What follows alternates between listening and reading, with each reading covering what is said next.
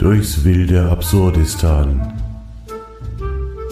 Ein fotografischer Reiseroman nach einer Idee von Dimo Tapken. Gelesen von Dimo Tapken. Geschrieben vom Leben und von vielen unterschiedlichen Menschen.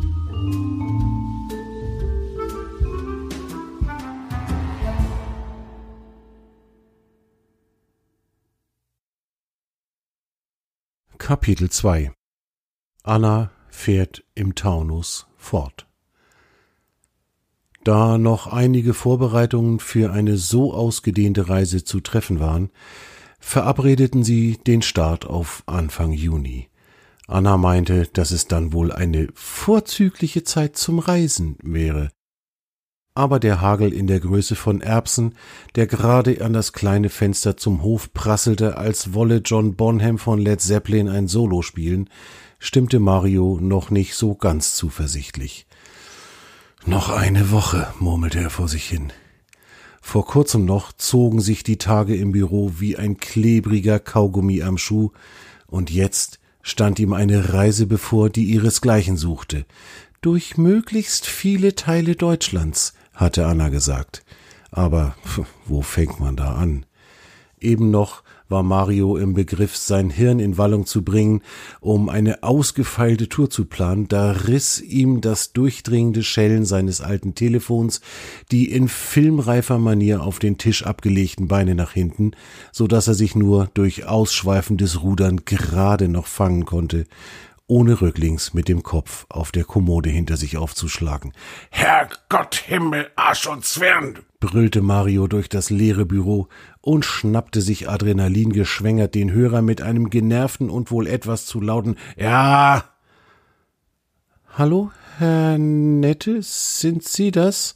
Hier ist Anna, äh, Analyse. Geht's Ihnen gut? Ja, ja, ich, äh, ich, ich äh, bereite nur unsere Reise vor und ähm, äh, ja, was kann ich für Sie tun? stammelte er ihr entgegen. Ich möchte Sie nur kurz vorab schon mal in Kenntnis setzen, dass Sie in Kürze ein Paket mit der Kamera meines Onkels erhalten werden, verbunden mit meiner Bitte, entsprechendes Filmmaterial zu besorgen. Denn ich weiß nun wirklich nicht, wo man heutzutage so etwas noch auftreiben kann. Äh, ja, na klar, Chefin, wird gemacht, bestätigte Mario den Wunsch seiner Auftraggeberin. Und bevor er noch nach weiteren Aufgaben fragen konnte, schob Anna schon hinterher. Und warten Sie bitte am Samstag, dem 1. Juni, pünktlich um 8 Uhr, am Hausangang vor Ihrem Büro. Dort werde ich Sie abholen. Mario überlegte kurz, ob er sich als Fahrer anbieten sollte, aber der Gedanke, bei offenem Fenster mit der Nase im Wind ein Schläfchen halten zu können, schien ihm doch zu verlockend. So bestätigte er ihr nur kurz die besagte Uhrzeit und machte sich sogleich an die Bestellung des gewünschten Filmmaterials. Die restlichen wenigen Tage bis dahin vergingen geschäftig wie im Flug. Am Tag vor der Abreise kam Mario wie jeden Morgen entlang der Häuserwände und murmelte mantraartig seine Packliste vor sich hin. Schlüpfer, Hemden, Socken, Hose, Filme in der Kühltasche, Hut und Sonnenbrille, schallte da eine liebliche Stimme und holte Mario gedanklich aus seinem Koffer. Vergessen Sie nicht Ihren Hut und Ihre Sonnenbrille, wiederholte Freier. Das unterstreicht Ihre weltmännische Erscheinung, die ich so an Ihnen mag. Äh, ja, danke. Äh, okay. Das war das Einzige, was Marios Mund jetzt hervorbrachte. Zeitgleich spürte er diesen Schwall Hitze, der wie ein ausbrechender Vulkan in seiner Magengegend startete und den unaufhaltsamen Weg hinaufnahm, wo die Explosion ihren Höhepunkt in Form eines leuchtend roten Kopfes fand. Was bitteschön war das jetzt? Freier? Sie mag meine weltmännische Erscheinung? Und was hat dieses niedliche Lächeln zu bedeuten? Die Gedanken klingelten in Marius Hirn hin und her wie die Kugel in einem Flipperautomaten. Doch bevor ein normalerweise zu erwartendes Ding, Ding, Ding die Auflösung bringen konnte, musste er sich zusammenreißen, um nicht die dritte Runde in der Drehtür des Stundenhotels zu drehen. Die gedankliche Auswertung des Geschehenen hieß es jetzt in eine der hintersten Ecken seines Hirns zu verschieben, schließlich hatte er einen wichtigen Auftrag, wenn nicht gar den wichtigsten Auftrag seit langer, langer Zeit. Ein Blick auf die große Uhr über der Rezeption verriet sieben Uhr neunundvierzig und das leichte Zittern des großen Zeigers ließ erahnen, dass es bald nur noch zehn Minuten bis zum vereinbarten Start sein sollten. Jetzt war Eile geboten. Hoch ins Büro, Filme aus dem sonst mit Bier und einem alten Sandwich bestückten Kühlschrank in die Kühltasche, Kamera, Reisetasche und äh, Hut und Sonnenbrille. Kaum kamen diese beiden Sachen in sein Blickfeld, zuckte und kribbelte es in Marios Bauch. Mit einem breiten Grinsen auf den Lippen sperrte er sein Büro zu, klebte eine hastig notierte Meldung über seine kurzfristige und wohl längere Abwesenheit an die Glastür, und bepackt wie ein Maultier hastete er die Treppe wieder hinunter. Schon auf den letzten Stufen hallte ihm ein bissiges Blubbern von der Straße entgegen. Draußen angekommen, wartete Anna in einem weißen Kleid und mit großer Sonnenbrille auf Mario, lässig den Ellenbogen auf das goldbraune Dach eines Oldtimers gelehnt. Packen Sie Ihre Sachen auf die Rückbank und steigen Sie ein, wies Anna Mario an, der nun ob der Schlagzahl der Ereignisse an diesem frühen Morgen gar nicht mehr wusste, wie ihm geschah noch den alten, massiv glänzenden Griff der Beifahrertür in der Hand erkundigte sich Mario, wie es dazu käme, dass sie mit einem solchen Wagen die Reise antreten würden und was das überhaupt für einer sei. Nun, mein Onkel Archimedes ist nicht der einzige in unserer Familie mit exklusivem Geschmack. Einer meiner vergangenen Posten als Geschäftsführerin ermöglichte mir den Erwerb dieses 1973er Ford Taunus GXL.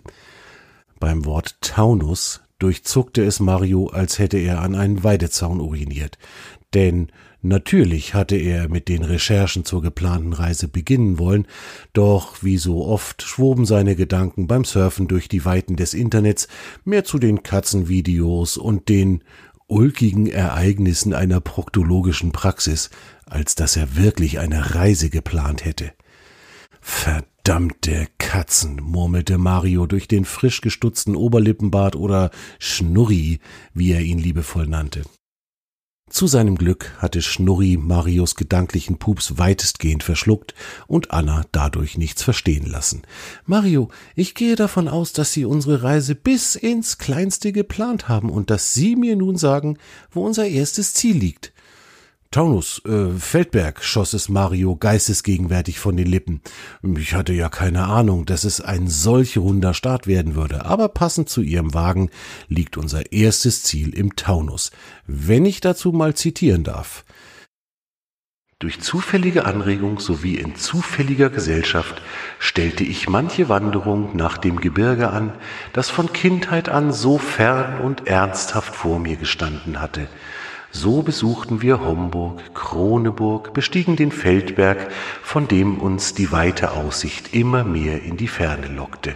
Schwallte es aus Mario und er war sich selbst nicht ganz sicher, aus welcher verschrobenen Hirnwindung das nun wieder kam.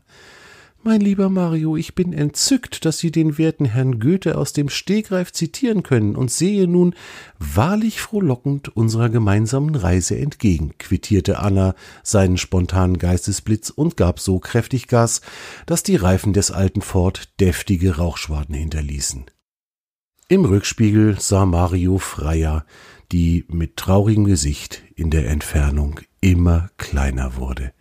Hätte er sich noch verabschieden sollen? Der erste Teil der Strecke bestand fast nur aus mehr oder minder vollen Autobahnen und die Landstriche zogen mehr oder minder interessant an Mario vorbei. Während der Fahrt erzählte Anna von ihrer Zeit als Geschäftsführerin. In dieser Funktion sei sie schon ein wenig herumgekommen. Die Papierfabriken im Schwarzwald, Plastikpressereien in Berlin oder Singplättchen aus dem Saarland am Ende aber wurde ihre Firma für Papiertröten und Luftschlangenschwinger von einem nordrussischen Mogul gekauft, der letztendlich alles platt gemacht hatte. Mario vermutete ja, dass der Slogan Patrölou, Partyblasen und mehr einen gehörigen Teil zum Untergang dieses Geschäfts beigetragen hatte, das behielt er aber wohl besser für sich. Langsam näherten sie sich dem Frankfurter Raum, und die Hochhäuser der Mainmetropole zogen an ihnen vorbei. Endlich sollten die ewig verschlungenen Autobahnen ein Ende haben, und gerade war das Tor zum Taunus passiert, als der Wagen sich scheinbar an seine amerikanischen Artverwandten erinnerte und wie ein wild gewordener Mustang zu rütteln begann. Ah, nicht schon wieder, du verdammte Zicke, entfuhr es Anna und Mario musste sich kurz selbst kneifen, nur um sicher zu sein, dass ein solcher Satz von den Lippen seiner doch sonst so vornehmen und damenhaften Auftraggeberin kam. Tock, klack, tock, tock, Anna und Mario nickten im Gleichschritt beim letzten Rüttler des Wagens, bevor dieser endgültig zum Stillstand kam. Jo, ich mach schon, ließ Mario beim Aussteigen verlauten, noch bevor Anna richtig Luft geholt hatte, und er begann zu schieben. Zu seinem Glück war nicht weit entfernt eine Tankstelle zu sehen, die scheinbar aus der Zeit gefallen war. Das große Rolltor der Werkstatt war geöffnet, und er nutzte seine letzte Kraft, um den Wagen gleich über die Grube zu schieben. Aber irgendetwas stimmte hier nicht. Statt alter Mechaniker in ölverschmierten Blaumännern, die Mario üblicherweise in einer Autowerkstatt erwartet hätte, schauten ihn junge, hübsch gekleidete Mädels sichtbar verwundert von ihren Arbeitstischen an. Mario ließ mit weit geöffnetem Mund seinen Blick schweifen, als Anna ihn aus der Verwunderung riss. Das ist keine Tankstelle, das ist auch keine Autowerkstatt, mein lieber Mario. Sie haben uns hier zu einem hm, Augenoptiker geschoben. Aber da draußen stehen Zapfsäulen und der Rest hier sieht aus wie eine alte Werkstatt und Tankstelle aus den 70er Jahren, verteidigte sich Mario noch ganz außer Atem. Ja, schon richtig. Das soll auch so sein, halte eine nette Stimme aus dem Werkstattraum. Das hier ist ein Augenoptiker, der nach dem Vorbild einer Tankstelle aus den 70ern neu gebaut wurde, klärte Jutta, eine Mitarbeiterin des Ladens, auf. Und so stellte sich heraus, dass Marius schneller verzweifelter Blick nach einer Werkstatt nicht ganz so falsch gewesen war, denn in diesem kleinen Örtchen namens Kriftel hatten sich die beiden Optikermeister Simone und Thorsten ihren Traum vom eigenen Geschäft verwirklicht. Anstatt einer super abgespaceden, hypermodernen Ladeneinrichtung, als wäre gerade ein UFO gelandet, entwarfen sie mit viel Leidenschaft und Detailreichtum diese Tankstelle oder besser diese Optikwerkstatt. Denn es gab neben den Zapfsäulen, die Mario so zielstrebig angesteuert hatte, auch eine richtige Grube und sogar Ölkanister. Weiter stellte sich heraus, dass der Stil des Geschäfts nicht aus einer Laune heraus, sondern aus Leidenschaft für alte Wagen der 70er Jahre entstanden war. So konnte Thorsten ihren alten Ford wieder zu neuem Leben erwecken. Mit den großen orangenen Nikolai-Lettern am Rückspiegel brachte Mario immer noch staunend lediglich ein absurd hervor. Ihr Ziel, den Feldberg, hatten Anna und Mario bereits vor Augen. Die letzten Kilometer gespickt mit Laub gesäumten Straßen über hügelige Grasländer und durch enge Kurven immer weiter bergauf. Schweigend und von der Landschaft hypnotisiert, die scheinbar von Bob Ross für Rosamunde Pilcher gezeichnet worden war, erreichten sie den Gipfel. Den Blick über die weiten Hügel des Taunus schweifen lassend, brach Anna als erstes das lange Schweigen. Nun, Herr Nette, dieser Augenblick ist ja ganz erquicklich und sicher auch eines Fotos würdig, aber wo ist denn die Absurdität, für die wir bis hierher gereist sind? Nach kurzem Zögern antwortete Mario in bester Bogart-Manier über die halb herabgesetzte Sonnenbrille. Den Taunus beim Optiker im Taunus reparieren lassen, das find ich für den Anfang schon reichlich absurd. Mario nahm die alte Kamera aus seiner Jackentasche und reichte sie Anna. Der Bildzähler verriet nur ein letztes verbliebenes Bild auf dem Film. Daher habe ich mir erlaubt, dies hier für Sie festzuhalten. Herr Nette, äh, Mario. Anna huschte ein zufriedenes Schmunzeln über die Lippen, gerade lang genug, dass es Mario im Augenwinkel mitbekam. Dann nahm sie die Kamera, spannte den kleinen Abzug und hielt die Kamera über den Horizont schweifend vor ihr Auge. Was meinen Sie? Wollen wir in diese Richtung weiter? Auf in den Norden, bestätigte Mario, in die Ferne blickend.